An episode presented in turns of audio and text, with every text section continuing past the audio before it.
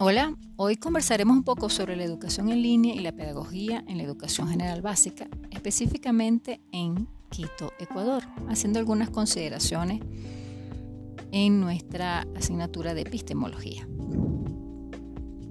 La educación de hoy ha tenido muchos cambios a través del tiempo, al pasar de un modo tradicional a un modelo más competitivo, participativo e interactivo, donde se hace necesario cambiar posturas de pensamiento en los actores responsables de enseñar, donde demanda individuos más creativos, emprendedores y críticos. En este aspecto el docente debe entender a una formación profunda y trascendental en lo que concierne a nuevas habilidades pedagógicas para transmitir los conocimientos a los alumnos, lo que implica un continuo crecimiento profesional para un buen desempeño en su quehacer educativo. En las últimas décadas, los modelos educativos no han cambiado, pero fuera de las aulas es diferente, puesto que todos estamos inmersos en la tecnología. Lo que los estudiantes necesitan son docentes que promuevan competencias digitales que sean capaces de mejorar su proceso de enseñanza-aprendizaje, como apoyo en sus procesos didácticos y pedagógicos. Más allá de la historia, podemos decir que en los años 90 fue la aparición de las escuelas donde se podía acceder a la enseñanza virtual. Los primeros colegios para la época se desarrollaban en Austria, Nueva Zelanda, Estados Unidos y el Reino Unido, y tomó más fuerza en el siglo XXI, encontrándose sumergido en la sociedad del conocimiento, sociedad red o sociedad de la información. El ascenso y el uso de la información a través del Internet a nivel mundial ha crecido muchísimo y el uso de este medio de comunicación impulsa el requerimiento de espacios de almacenamiento cada vez más amplio para dicha información, que se produce desde millones de lugares del mundo, el cual se encuentra en constante cambio. La multiplicidad de señales inesperadas inducen a precipitarse en el ámbito educativo, fortaleciendo nuevas prácticas pedagógicas para que de esta manera el docente pueda enfrentarse con más confianza ante las nuevas experiencias. Sin embargo, esto por supuesto no es suficiente porque hay que cambiar de un aula tradicional a un aula virtual.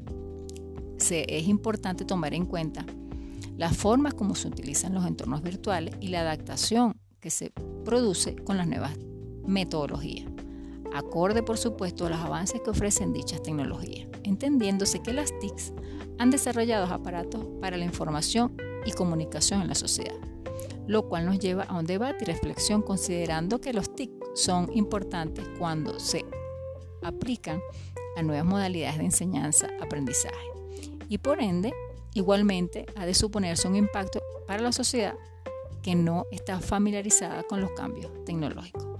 Todo esto, por supuesto, eh, nos lleva a analizar y a hacer algunas preguntas que, interrogantes que se nos trazan en el camino, ¿no? Porque al analizar, al analizar el efecto que produce la educación en línea y la forma como es impartida por parte de los docentes, los mecanismos de enseñanza de los mediadores del aprendizaje en las aulas escolares de manera virtual, también está el manejo de las TIC y los entornos virtuales de aprendizaje en la educación actual, las herramientas tecnológicas están al alcance de enriquecer el proceso educativo y propagar eficazmente el conocimiento. Lo cual entonces nos hace pensar cuáles son aquellos elementos epistemológicos y axiológicos en este proceso. Eh, cuáles serían los elementos de optimización en el, en el proceso de enseñanza-aprendizaje. ¿Cuál es el desafío eh, del proceso de enseñanza y aprendizaje en un sistema híbrido, entendiéndose presencial y virtual de la formación de calidad para los, para los docentes. ¿Y qué efecto de aprendizaje le produce al docente impartir clases a través de los entornos virtuales? Esto, por supuesto, nos enrumba a reflexionar sobre diferentes posturas y tomando en cuenta algunas realidades, algunos mm, fundamentos epistemológicos emergentes, produciendo una nueva concepción del pensamiento humano. Si bien es cierto, un paradigma es la visión que tengamos del mundo, los mismos tienen ideas para su interpretación. el patrón, el patrón que debe seguirse según una determinada situación en el tema que nos ocupa. Se considera a los emergentes, ya que se fundamenta en la transdisciplinariedad como camino del camino científico en el contexto donde nos manejamos en estos momentos eh, del posmodernismo. Considerando la teoría de la complejidad de Edgar Morin, podemos mm, señalar, como él mismo lo indica, que la principal ausencia de nuestro tiempo es una reforma del pensamiento cuya tarea no es acumular saberes en términos de sistemas y totalidad, como se ha venido haciendo, sino en términos de organización y articulación, que lleva no tanto a fijar la totalidad de los conocimientos de cada disciplina, sino en los conocimientos cruciales, los puntos estratégicos, los nudos de la comunicación y las articulaciones organizacionales entre órbitas disyuntas. Es decir, entonces que en el contexto de hoy aún se continúa privilegiando la enseñanza de los contenidos con destrezas y habilidades cognitivas que prepintan el desarrollo del pensamiento, con una educación tradicional. Pero cuando nos adentramos en un pensamiento más complejo, se debe comenzar a explicar y comprender y con una continuidad, por supuesto, de las TIC en la web 3.0, las redes sociales.